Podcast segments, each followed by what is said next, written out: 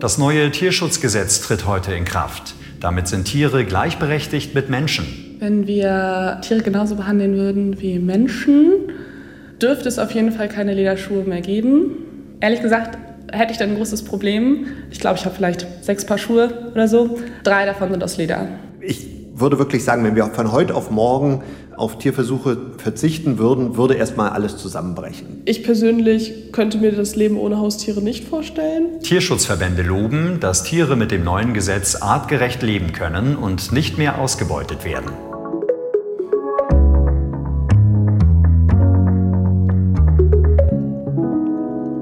Hallo, ich heiße Vera Wolfskämpf. Und ich bin Justus Liss. Schön, dass ihr dabei seid. Wir arbeiten ja hier im AD Hauptstadtstudio in Berlin und spielen im Tagesschau-Podcast immer ein Gedankenexperiment durch. Heute mal angenommen, Tiere haben die gleichen Rechte wie wir Menschen. Ja, wenn ich mir das mal so vorstelle, worum es da geht, also ich persönlich möchte ja zum Beispiel nicht eingesperrt werden und dann andere Leute belustigen sozusagen. Ich will auch nicht, dass mir jemand die Haare abschneidet schade, und daraus ja. eine Perücke macht. Oder klar, als Versuchskaninchen, das wäre natürlich auch nicht in Ordnung, an mir irgendwelche Medikamente zu testen. Mhm, klar, aber wenn ich jetzt so denke, auf was ich verzichten müsste, also keine Lederschuhe mehr, vielleicht keine Wolle mehr für den Pullover und wenn ich jetzt irgendwie krank würde, würde ich auch hoffen, dass die Medikamente, die ich dann bekomme, irgendwie äh, gut getestet sind. Ja, das sind eben genau die Interessen, die sich da widersprechen von Tier und Mensch. Also dieses Szenario, was wir uns heute angucken, ist natürlich so eher unrealistisch, aber natürlich gehen wir in diese Richtung, dass wir Tiere besser schützen wollen. Ja, das will ja auch die Politik, also Tiere besser behandeln, machen ja ganz viele, die auch Tiere haben, aber in der Politik gibt es auch schon festgelegte Regeln. Ja, im Grundgesetz zum Beispiel ist Tierschutz als Staatsziel festgelegt und auch in verschiedenen Gesetzen und im EU-Recht wird eben zumindest als Ziel formuliert, dass wir Tieren keine Schmerzen und kein Leid zufügen. Mhm, aber wir sind jetzt noch radikaler in unserem Gedankenexperiment. Wir sagen, Tiere haben genau die gleichen Rechte. Ja, das würde bedeuten, dass sich die Gesellschaft sehr umfassend verändern würde, denke ich. Das ist Friederike Schmitz. Sie ist Philosophin und sie hat viele Bücher geschrieben über Tierethik und sie setzt sich eben auch für mehr Tierschutz ein. Weil wir eben heute sehr viele Tiere für unsere Zwecke nutzen, ihnen dabei auch sehr viel Leid zufügen, ihre Bedürfnisse missachten und ja, wir eigentlich gerade so ein Ausbeutungs-Unterdrückungsverhältnis haben zu vielen Tieren, würde ich sagen. Ich glaube, es gäbe keine sogenannte Nutztierhaltung mehr für Fleisch, Milch und Eier. Es gäbe auch keine Produktion von Wolle und Leder zum Beispiel mehr, keine Tierversuche. Zoos auch nicht mehr, vielleicht bestimmte Wildtier auffangen oder Hilfsstationen, aber nicht zu Unterhaltungszwecken oder gar Zirkusse mit Tieren. Und ich glaube, auch im Haustierbereich würde sich sehr viel ändern und es würde ganz anders aussehen als jetzt. Ey, das wäre echt eine total andere Welt. Also mhm. klar, also Tiere dürfen wir nicht mehr töten, das ist irgendwie klar. Und in dem Szenario. In genau. unserem Szenario. Und die Ernährung, klar, die wäre dann vegetarisch oder vielleicht sogar vegan, also auf jeden Fall Verzicht auf Fleisch, keine Eier und kein Käse. Aber dazu haben wir ja auch schon mal einen Podcast gemacht, eine Folge, und deswegen besprechen wir das jetzt hier aber nicht. Genau, und auch mit der Frage, keine Massentierhaltung mehr, keine Zoos mehr, haben wir uns schon mal beschäftigt. Und falls ihr alle diese Folgen noch nicht kennt, hört da gerne mal rein, aber erst nach dieser Folge, denn heute schauen wir noch auf ein paar andere spannende Punkte. Genau. Als erstes mal auf die Kleidung, denn da würde sich auch einiges ändern, wenn wir jetzt auf tierische Produkte verzichten wollen. Lederschuhe und Wollpullover zum Beispiel. Okay, bei Leder verstehe ich, da müssen die Tiere sterben, aber bei Wolle sterben die Tiere ja nicht. Na, es kommt darauf an, wie radikal man das sieht. Also wollen wir die Schafe überhaupt benutzen? Und die Frage ist natürlich auch, wie die Wolle entsteht. Ja, und wo kriege ich denn dann so Wolle, die in Ordnung ist? Hallo. Hallo. Schönen guten Morgen. Hallo. Hi. Hi. Ja, schön. Ja, ja. Schön, Wir haben mich noch gar nicht geöffnet. Ja, ich war da in einem Laden hier in Berlin. Und zwar ist das ein Modelabel, das auf faire Kleidung achtet, Given. Und die wollen sowohl für den Menschen wie für die Umwelt wie auch fürs Tier eben Kleidung produzieren, die fair ist. Und Moritz Biel, den habe ich da getroffen, der hat das Label mit einem Kollegen gegründet. Ich finde es nicht so schwarz-weiß. Also ich finde, gut gemachte Wollprodukte haben eine Funktion, die eigentlich keine andere Faser abdeckt. Also zum Beispiel das Selbstreinigende und eine schöne, lange Lebensdauer, gute Qualität. Also ich finde, da gibt es schon eine Berechtigung und das kann man nicht mit Kunstfaser so leicht abdecken. Also wir haben ein paar Wollstrickpullis im Angebot. Ich denke, die könnten wir auch in Zukunft noch haben, wenn die Tiere damit okay wären. Ich denke, sie wären es, weil die alle aus kontrolliert biologischer Haltung kommen. Ja, klingt doch gut. Ne? Also Schafe scheren ist nicht schlimm, ist da alles in Ordnung. Ja, aber wir haben die Schafe ja auch so gezüchtet, dass sie eben so viel Wolle produzieren. Dann ist natürlich wirklich die Frage, wie leben sie, wie werden sie gehalten? Und es gibt leider teils brutale Methoden in dem Wollgeschäft. Das nennt sich Mulesing und soll verhindern, dass sich später Parasiten einnisten. Da wird bei Lämmern schon ein Hautlappen am Po abgeschnitten, Äh. meist ohne Betäubung. Das ist in Deutschland zwar verboten, aber in Australien sehr üblich, wo die meiste Wolle herkommt. Ah, das ist ja fies. Aber das will, das will ich nicht. Aber wie erkenne ich das denn dann, äh, dass das Wolle ist, wo die Tiere dann nicht leiden mussten? Ja, da gibt es zum Beispiel den GOTS-Standard. Das ist so ein weißes Hemd auf einem grünen Kreis. Und darauf achtet eben Moritz Biel bei seinem Label, dass Wolle eben nur aus dieser tierfreundlichen Haltung kommt. Und wenn das normal wäre in der Textilindustrie, dann würde sich schon einiges ändern. Ich denke, der größte Teil wäre, es gibt weniger Wolle und vor allem weniger billige Wollprodukte. Also ich denke, da müssen wir uns alle drauf einstellen und es wäre auch gut. Ja, Weil man dann einfach nicht mehr auf Masse so produzieren kann. genau, weil das geht dann einfach nicht. Was muss man denn für einen guten Wollpulli bezahlen, um zu wissen, da hat auch kein Schaf für gelitten? Ich finde es schwierig, das so pauschal zu sagen. Ich würde jetzt sagen 120, 130 Euro, vielleicht 140. Wenn man das in einer größeren Auflage trotzdem auch tierfreundlich produziert, kann man es vielleicht ein bisschen günstiger machen, aber da gibt es Grenzen. Unter 80 Euro würde ich sagen, ist schon schwer. Ja, das muss man sich aber auch leisten können. Na, es ist auf jeden Fall ein Thema, das Geld und auch die Verantwortung. Das eben bei denen abzuladen, die Klamotten kaufen, ist irgendwie auch schwierig, weil so genau kann man das ja nie wissen. Zum Beispiel denkt man ja oft, Alpaka, das ist irgendwie Bio oder Angora, Kaschmir, das sind echte Luxusprodukte eigentlich. Aber man kann sich eben nicht drauf verlassen. Also gerade bei Angora-Kaninchen, die in China vor allem gezüchtet werden, die werden dann oft grausam gerupft und geschoren. Ich erfahre so viele Sachen, die ich irgendwie mir echt nicht vorgestellt habe vorher, wenn ich Klamotten gekauft habe oder so. Aber wenn ich jetzt auf alles verzichte, das muss ja irgendwie tierfreundlich und nachhaltig sein. Was gibt es denn da noch für Möglichkeiten überhaupt? Ja, also da ist Moritz Biel mal mit mir durch die Kleiderstände und Regale in seinem Laden gegangen und hat mir ein paar Sachen gezeigt. Wir haben ja nur einen kleinen Anteil von Wollprodukten. Also der Großteil sind zum Beispiel recycelt Cotton oder recycelte Baumwolle. Kann ich dir gerne mal zeigen. Ja, die recycelte Baumwolle ist jetzt zum Beispiel sowas. Also es gibt auf jeden Fall auch gute Alternativen. Das ist ein Stoff, der wird in Italien gefertigt, hat einen ganz schönen Griff. Fast so Kaschmir-mäßig, sagen viele Kundinnen auch. Und da ist 70 Prozent recycelte Baumwolle. Das ist von Pre-Consumer Waste. Also in der Fertigung fallen immer wieder Reste an beim Zuschnitt. Und die werden oft verbrannt oder halt entsorgt. Und in dem Fall wird da aber ein neuer Stoff draus gewonnen. Ich denke, man bekommt nicht genau die gleichen Funktionen wie bei einem Wollpulli, aber es gibt schon viele Optionen. Und es ist viel in der Entwicklung. Und genau, wenn man von Wolle und Baumwolle mal weggeht, was gibt's denn da noch für Alternativen, die eben auch nachhaltig sind? Also ich bin nicht so der Freund von recyceltem Polyester. Zum Beispiel gibt es ja mehrere Probleme. Also da ist auch ein hoher Energieaufwand dahinter. Dann die ganzen Mikrofasern, die ins Abwasser geraten. Also eigentlich müsste man auf pflanzliche Ressourcen gehen, auch wenn man dann Leinen oder Hanf oder andere Ja. Stoffe nimmt. Ja, schon. Die sind halt gut im Sommer. Die nutzen wir auch viel. Die sind ja auch also wirklich sehr funktional und angenehm zu tragen, aber im Winter ist es schwieriger. Ja, Weil es nicht so wärmt. ja genau. Okay. Also ich finde auch immer spannend, wo ja viel geforscht wird, ist Tencel, Ecovero Viskose. Und das ist eher auch für so leichtere Qualitäten, aber damit arbeiten wir auch viel. Tencel wird aus Eukalyptus gewonnen, auch aus nachhaltiger Forstwirtschaft. Ist eine ganz innovative Faser, trägt sich sehr angenehm, hat so einen seideartigen Griff. Auch eher so leicht. Ne? Ja, genau, eher leicht. Ist ganz beliebt. Wir haben Ecovero Viskose, was quasi eine nachhaltige Viskose-Variante ist, haben wir jetzt, glaube ich, hier.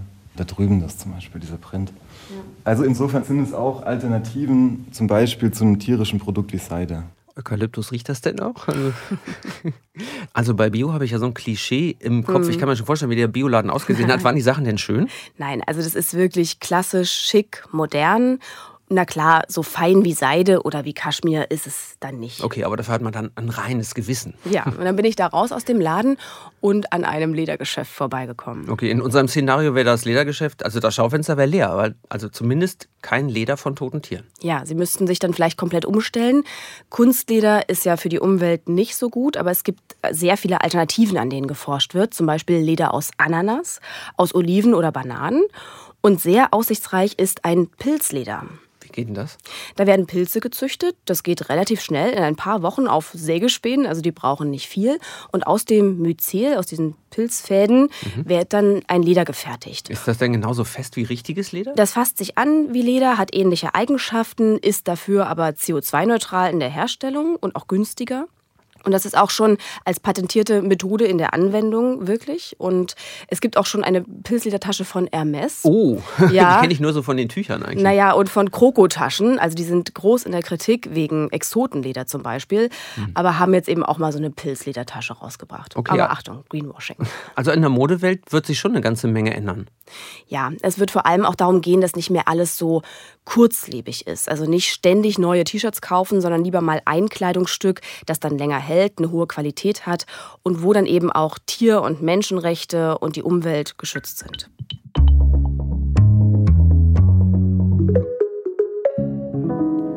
Wir gehen ja heute in unserem Gedankenszenario ganz schön weit. Mhm. Tiere haben die gleichen Rechte wie Menschen.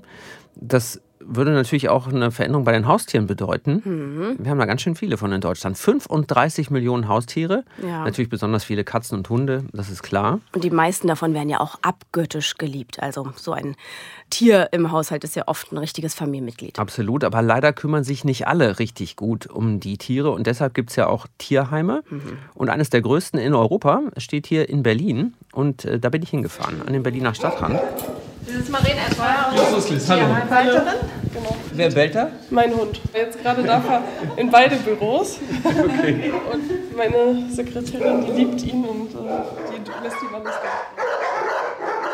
Und da sind mehr als 1300 Tiere untergebracht. Ja, so wie das klingt, da stelle ich mir irgendwie so Zwinger vor, aber das ist wahrscheinlich heute nicht mehr so. Nee, tatsächlich habe ich so gut wie keine Gitterstäbe gesehen. Da ist viel aus Glas gebaut und die Hunde können sich auch angucken, weil die im Kreis die Boxen sind mhm. und die haben sogar einen eigenen Auslauf. Also jeder Hund kann selbst entscheiden, ob er drinnen oder draußen ist. Ja, und sind dann auch hauptsächlich Hunde und Katzen da im Tierheim? Ja, die machen natürlich schon den größten Teil aus, Katzen und Hunde, aber ich habe ein bisschen das Gefühl gehabt, ich bin im Zoo. Ich habe Wellensittich gesehen, Papageien, Schildkröten, äh, Pekingenten äh, und sogar Affen. Okay, die landen dann alle im Tierheim, weil sie wahrscheinlich nicht artgerecht gehalten werden. Genau, das haben sie alle gemeinsam. Und äh, die machen dann eben auch Probleme bei ihren Haltern, wenn sie nicht artgerecht gehalten werden, hat mir die Leiterin des Tierheims, Marion Esmeyer, erzählt. Der allerhäufigste Abgabegrund sind immer noch völlig überforderte Besitzer. Bei Hunden sind es fast immer Bissvorfälle und andere Aggressivitätsprobleme. Bei Katzen ist so ein Mischmasch aus Unsauberkeit und kommt nicht in der Wohnung klar und mag das neue Baby nicht. Und ja, sie bringen Unwohlsein und ihren Unmut zum Ausdruck. Und bei Kleintieren, Vögeln ist es, was die nicht tiergerechte Haltung angeht, ganz extrem. Also wir kriegen kaum Tiere, die aus artgerechter Haltung zu uns kommen. Ja, Haustiere, denen es schlecht geht, das dürfte es natürlich in unserem Szenario überhaupt nicht mehr geben. Ja, und eigentlich Tierheime auch nicht mehr, aber mhm. äh, die würden erst mal viel voller werden, glaubt Marien Esmeier. Wenn Tiere mehr Rechte bekommen, ohne Übergangsfristen, ganz viele mehr Beschlagnahmungen geben würde und gleichzeitig viel, viel mehr Vermittlungen. Also das wäre natürlich eine Entwicklung, die langsam, aber stetig vorangehen muss, sodass wir am Ende einfach auch mit viel weniger Haustieren zu tun haben. Also erstmal würden die Tierheime voller werden, weil natürlich die Tiere, die nicht artgerecht gehalten werden, den Menschen weggenommen mhm. werden und dann würden sie im besten Fall halt leerer werden, weil es dann den Tieren wirklich besser geht und Ge im Idealfall gar keine Tierheime mehr gebraucht werden. Genau, also Marin Esmayer sagt auch, das Tierheim ist eigentlich nicht der Ort zur artgerechten Tierhaltung, es ist mehr so ein Rettungsboot, nicht ideal auf Dauer, aber wie so ein Rettungsboot bringt es halt die Tiere dann ans rettende Ufer. Mhm. Jetzt könnte man aber in unserem Szenario ja noch weitergehen und sagen, ist es denn überhaupt in Ordnung, Tiere zu halten?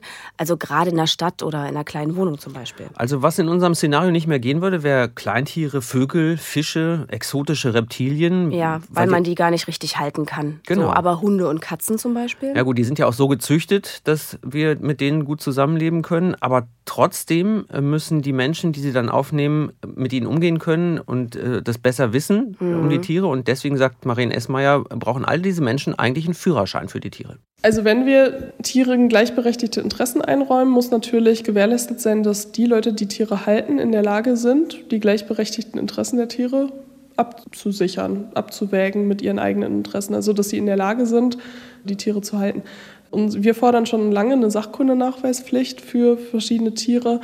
Hauptsächlich muss gewährleistet sein, dass ein Tierhalter informiert genug ist, reflektiert genug ist, um den Bedürfnissen der Tiere ausreichend Rechnung zu tragen. Also das gibt es ja schon. In Niedersachsen zum Beispiel brauchst du als Hundehalter für alle Rassen einen Führerschein, in anderen Bundesländern nur für bestimmte, die als gefährlich gelten und in manchen gar keinen. Hm, also das müsste dann in unserem Szenario schon so sein, dass das für alle Tiere immer die Voraussetzung ist. Die Frage ist natürlich, wer soll das dann kontrollieren und wie? Hm. Ja, und Haustiere sind ja auch für viele wichtig. Ne? Also die werden, wenn sie keine Haustiere hätten, einsam. Und Haustiere sorgen ja auch für einen geregelten Tagesablauf. Also insofern, äh, Menschen und Tiere können eigentlich schon ganz gut zusammenleben. Ja, die Frage ist aber eben, was man höher stellt. Die menschlichen oder die tierischen Interessen. Darüber habe ich auch nochmal mit der Tierethikerin Friederike Schmitz gesprochen, die wir vorhin schon gehört haben. Und die ist grundsätzlich kritisch, was äh, das Thema angeht, Tiere zu Hause halten. Wenn, sagt sie, müsste sich dafür sehr viel ändern. Wir sollten dann Hunde zum Beispiel so behandeln, als ob sie gleichberechtigte Mitglieder der Gesellschaft wären. Also ja, wir würden eben denen so viel Zeit widmen am Tag, wie sie brauchen, um Dinge zu tun, die ihnen Spaß machen, die ihre Bedürfnisse erfüllen. Das kann dann natürlich spazieren gehen sein, aber es kann auch bedeuten, ihnen zu ermöglichen, mit anderen Hunden zu spielen, andere Hunde zu treffen, wenn das für sie gut ist. Auch nicht für alle Hunde gut, aber wir würden die auch ne, gesundheitlich noch besser versorgen. Es gäbe vielleicht auch mehr so Krankenversicherungen für Hunde. Und auch das gesellschaftliche Umfeld könnte anders aussehen. Also dass zum Beispiel wir im öffentlichen Raum mehr auch darauf achten würden, dass da Hunde auch unterwegs sind. Ne? Also weil jetzt müssen ja viele Leute auch die Hunde ständig an der kurzen Leine führen, damit die nicht unter das Auto kommen zum Beispiel. Und wir könnten auch Städte viel mehr darauf ausrichten, dass da auch Hunde und letztlich auch Kinder, die haben auch ähnliche Bedürfnisse, teilweise mit weniger Gefahr irgendwie sich bewegen könnten. Die Frage bleibt halt trotzdem, kann man denn Tiere komplett mit Menschen vergleichen? Also, wenn ich mir so vorstelle, da sitzt ein Affe vor mir, ja, da kann ich, äh, würde ich sagen, ja, kann ich, verstehe ich, aber okay. Ähm, aber ehrlich gesagt, bei Mäusen und bei Ameisen, nee. Ja, das sagt auch die Tierethikerin, dass man natürlich am Ende als Mensch seiner eigenen Spezies immer näher sein wird. Aber wir sind eben auch Menschen mit Moral und damit auch irgendwie verpflichtet, die Tiere zu schützen. Also vielleicht so ein bisschen wie bei Kindern. Die sind auch eigenständig, die haben Rechte, aber wir sind für sie verantwortlich. Ich glaube, dass sich so eine generelle Abwertung von Tieren tatsächlich nicht rechtfertigen lässt. Also ja, wir haben als Menschen einige Fähigkeiten, die Tiere nicht haben. Aber daraus folgt nicht, dass unsere Bedürfnisse, unsere Interessen irgendwie wichtiger sein sollten als die von anderen Tieren. Wir sind ja auch Tiere. Denn wir haben eben viel wichtigere Gemeinsamkeiten, würde ich sagen. Also, dass Tiere und wir unter bestimmten Behandlungsweisen zum Beispiel leiden können, dass wir Schmerz empfinden können, dass wir aber auch komplexe Emotionen erleben können, das haben wir gemeinsam und daraus ergeben sich sehr ähnliche Bedürfnisse und Interessen. Ne, wir wollen alle nicht sterben, wir wollen alle nicht verletzt werden, wir wollen alle nicht ausgebeutet werden, nicht gewaltvoll behandelt werden.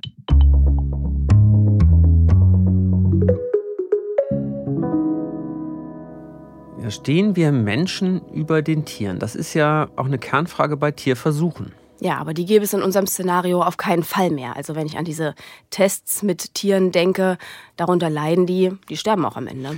Ja, und die sind zwar weniger geworden, aber es gibt immer noch sehr viele Tiere, die für wissenschaftliche Zwecke verwendet werden, sagt man so.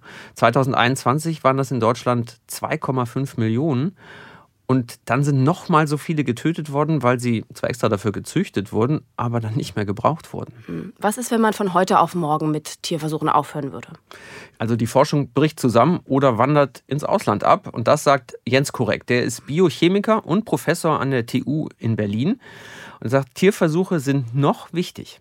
Wenn ich also jetzt ein Kind sehe, das schwer krank ist, da würde ich immer sagen, wenn wir ihm tatsächlich durch Tierversuche helfen können, haben wir momentan keinen Ausweg. Aber ich sehe für mich einen starken moralischen Impetus, dass solange es Tierversuche gibt, wir alles tun müssen, Alternativmethoden zu machen. Und dann schaffen wir es vielleicht mit diesen Alternativmethoden irgendwann einmal bessere Ergebnisse zu erzielen und auf die Tierversuche verzichten zu können. Also erforscht an Alternativmethoden. Genau. Was sind das für welche? Ja, du kennst doch so 3D-Drucker. Mhm. Der druckt da vereinfacht gesagt mit einem 3D-Drucker menschliche Zellen. Bei ihm sind das Lungenzellen. Und am Ende sieht das so ein bisschen aus wie so ein kleines Gummibärchen. Und an diesem Lungenmodell kann man dann Substanzen testen. Und da kann man dann gucken, wie die Zellen reagieren. Also auch Medikamente könnte man so testen. Genau, aber es ist tatsächlich vor allem noch Grundlagenforschung. Aber die Erwartung an diesem Weg ist, An künstlichen menschlichen Zellen zu testen, ist am Ende sogar besser als an Tieren. Man muss sich vorstellen, man setzt einer Maus einen menschlichen Tumor ein in der Forschung und dieser menschliche Tumor befindet sich dann in einer Umgebung von Mauszellen. Und das gibt kein realistisches Bild. Da können wir beispielsweise mit dem Biodruck machen wir jetzt einen menschlichen Tumor, den wir umgeben von gesunden menschlichen Zellen und hoffen damit die Situation im Krebspatienten besser widerspiegeln zu können. Ja, das ist nämlich so, dass ähm, trotz der Tierversuche viele Medikamente dann bei der Zulassung scheitern, mhm. wenn sie in die klinische Studie kommen und an Menschen getestet werden, weil sie dann eben nicht so wirken wie in den Tieren und da fallen 90 Prozent durch. So viele. Dann fragt man sich ja, warum die Tierversuche überhaupt gemacht werden. Ja, das habe ich mich auch gefragt, aber es hat was mit tatsächlich Ethik zu tun. Mhm. Denn es gilt als unverantwortlich, das gleich am Menschen zu testen. Und ähm, die Alternativen sind einfach noch zu teuer im Vergleich zu Tierexperimenten. Der Drucker zum Beispiel, von dem wir eben gesprochen haben, der diese Lungenzellen druckt, der kostet 150.000 Euro und mhm. verglichen mit ein paar Euro für eine Maus ist klar, was man dann nimmt. Okay, also für unser Szenario bräuchte es da noch eine Menge Forschung. Ja, aber auch die richtigen Regeln findet Jens Kurek. Wenn wir weniger Tierversuche machen oder keine, würden wir natürlich die Ersatzmethoden auch wieder stärken. Also schauen wir uns beispielsweise mal Kosmetika an. Seit 2013 darf in der EU nicht mehr an Tieren gearbeitet werden, wenn man Kosmetika entwickeln möchte. Was ist die Folge? Wir haben zum Beispiel gerade für die Haut, wo man Hautcremes und so etwas testet, extrem gute Alternativmethoden. Das heißt, wenn ich weniger Tierversuche mache oder das schwieriger mache, dann fördere ich natürlich auch, dass wir die Alternativmethoden besser machen. Wann wären wir denn soweit? Ja, Jens Kurek ist da vorsichtig optimistisch, dass Tierversuche immer weniger werden, weil man sie teilweise ersetzen kann. Das ist die richtige Richtung. Aber bis das komplett ersetzt werden kann, das wird noch ziemlich lange dauern, sagt er.